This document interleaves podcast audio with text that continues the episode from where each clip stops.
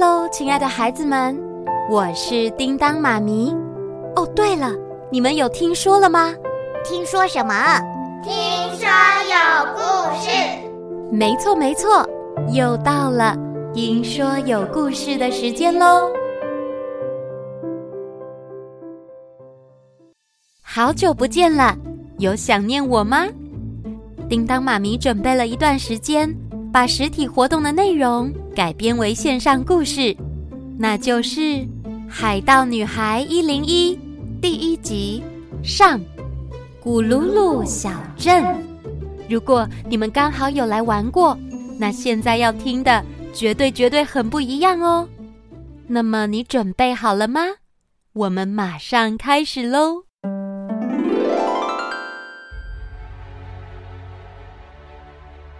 这是一个非常古老的故事，有多古老呢？比公园里的那棵大榕树还要老。故事就从那个古老的时代开始说起。在那时，人们对于大海那片无限延伸出去的未知领地非常的好奇，于是花了很多的力气研究造船技术。他们将船只越做越大。所能探索的领域当然也越来越远了。二一，八，一下！大航海的时代就从那时候开启了。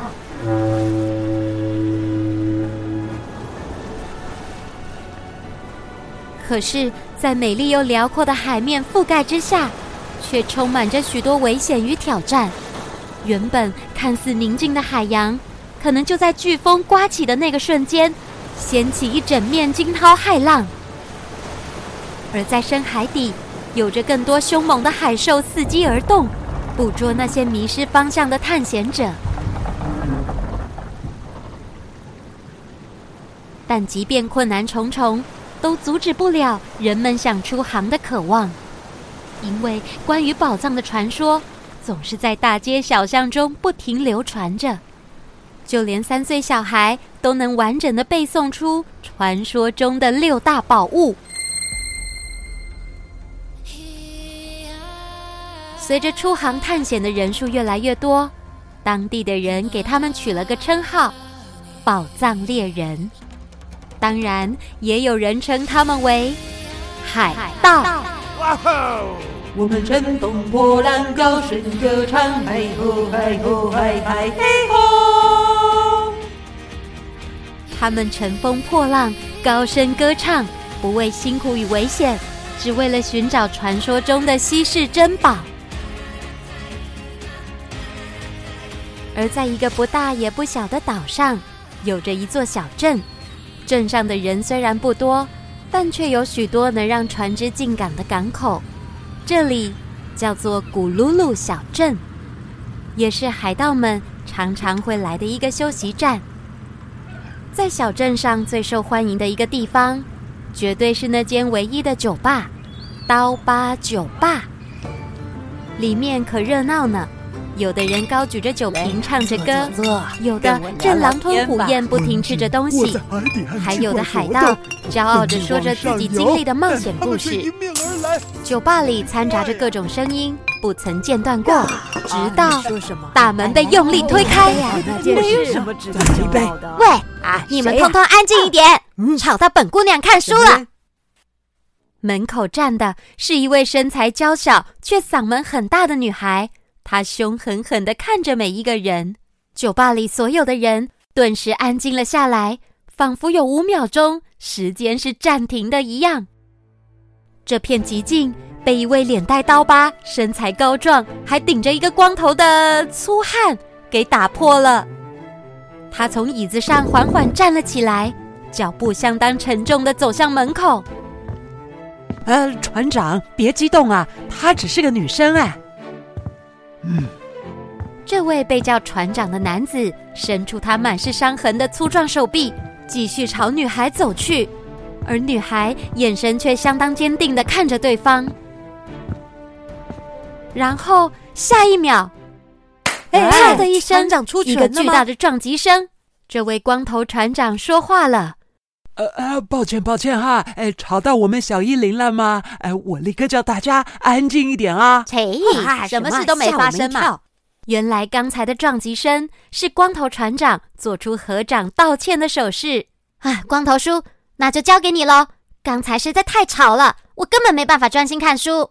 好好好，抱歉抱歉哈，哎，交给光头叔，没问题。女孩说完就转身离开酒吧。海盗们也相当有默契的将音量降到最低，继续天南地北的聊着。嘿，刚才那个小女孩是哪号人物啊？为什么船长这么听她的话？哦，你新来的，你竟然不认识？她可是海盗船胜利号船长的女儿呢，人家的爸爸可是银色级别的海盗团呢。啊，你你说什么银色级呀？是指船的颜色是银色的吗？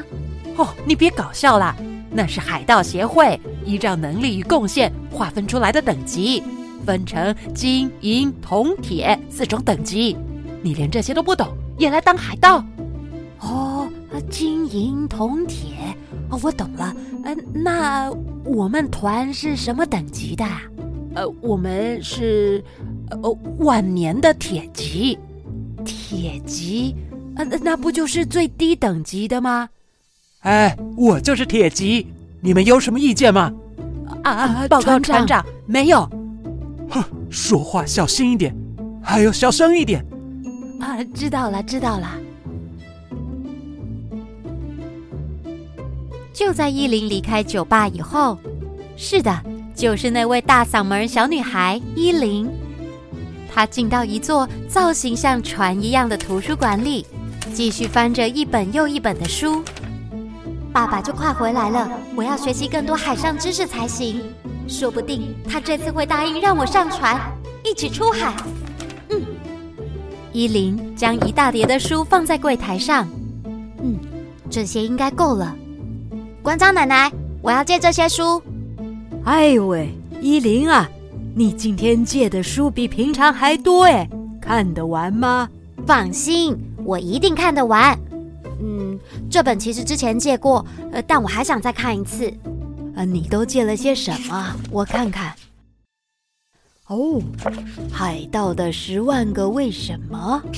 轻轻松松当海盗？哼，哪可能轻松啊！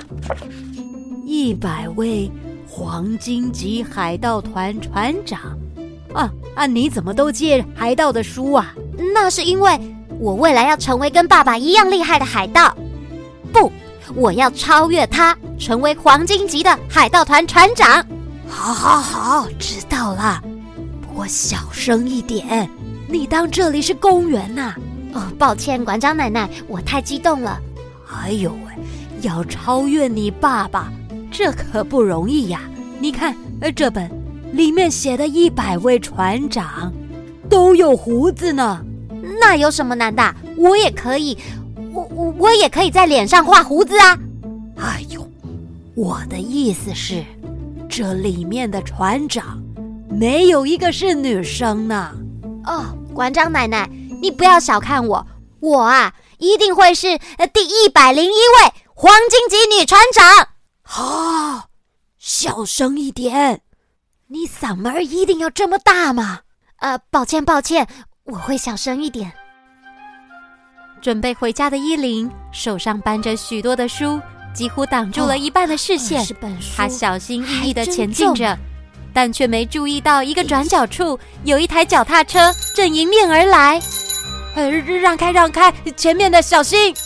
然后下一秒钟，砰的一声，两个人撞在一起了。好痛哦！谁走路不看路啊？本姑娘明明慢慢走，是你来撞我的。伊琳，哦，是你哦。罗伊，哦，你到底会不会骑车啊？伊琳还有罗伊两人从小就认识了，小时候他们还常常一起玩海盗游戏。不过每次都为了争谁要扮演船长而吵架。是你警觉性太低，反应不够快，才没闪开的吧？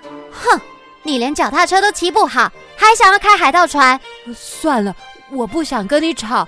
胜利号就快进港了，我要去港口迎接我哥。再见，不，不见！哎，罗伊，罗伊，罗伊！哦，这个人怎么这样啊？没看到本姑娘拿一大堆书吗？也不载我一程。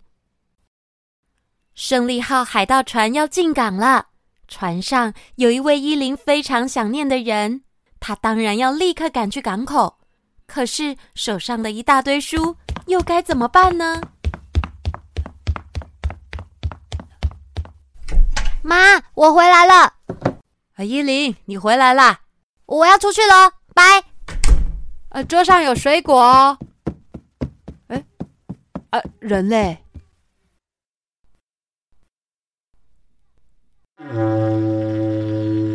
船笛声响起，有一艘红色海盗船缓缓入港了。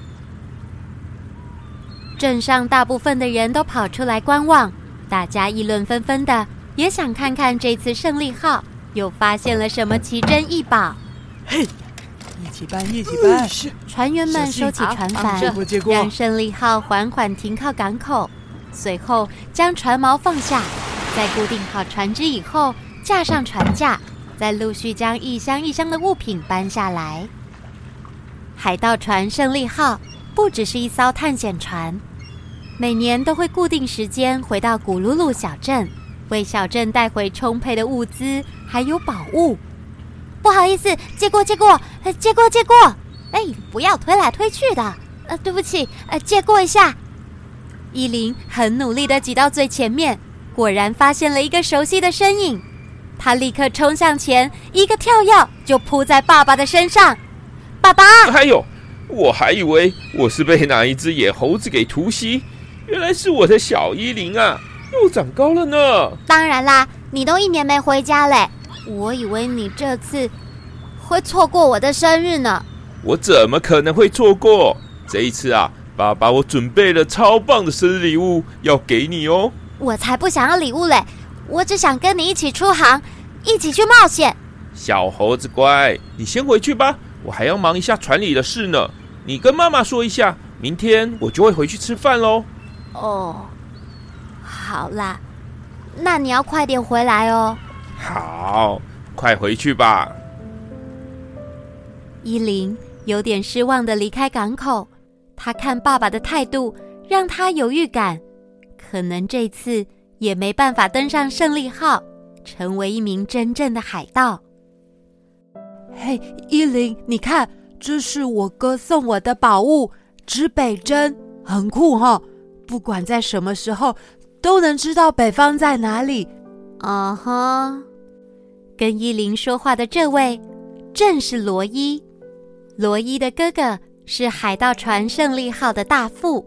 每次回来也都会带给罗伊特别的礼物，你知道吗？当天气不好或是晚上看不到北极星的时候，有了这个指北针，就再也不怕喽。好、哦，罗伊，你很呆耶！天气如果不好，就不要看星星了嘛。呃，话也不是这样说啊，有的时候可能……巴拉巴拉巴拉。算了，你那不然嘞？你的船长爸爸送什么礼物给你？你拿出来看看呐、啊，一定没有我这个好。我我才不要告诉你嘞！你干嘛？依琳拍掉罗伊手上的指北针，不高兴的跑回家了。讨厌鬼，不看就不看嘛，乱发什么脾气呀、啊？其实依琳生气并不是因为罗伊，当然有一部分也是，谁叫他这么爱炫耀礼物？最主要的原因是依琳觉得。这次应该又无法跟着爸爸出航了，啊！又要等一年，等等等，到底要等到什么时候啊？伊琳躺在床上，手拿着一艘木造的模型船，幻想着开着海盗船在海上遨游探险着。冲吧，伊琳号！我们乘风破浪，没什么事情难得倒我。到了隔天。爸爸终于回家了，依琳还是忍不住兴奋的跳到爸爸身上。嘿，爸爸，小猴子，欢迎回来！你快告诉我，你去哪些地方冒险呢？有发生什么事吗？我全部都要听。先让我吃个饭吧，吃饱了我再慢慢说给你听。可是我现在就想听嘛。哎，老公回来啦！哎，依琳，快进来厨房帮忙，要准备开饭了。好啦，啊，爸爸，等一下一定要说哦。妈妈为爸爸准备了一大桌的菜，想要慰劳爸爸的辛劳。哇，孩子的妈煮的饭啊，才是这个世界上最棒的宝藏呢。老公，你这次会停留多久啊？呃，应该周日就会再度出航了。这么快？以前不是都能待上一个月吗？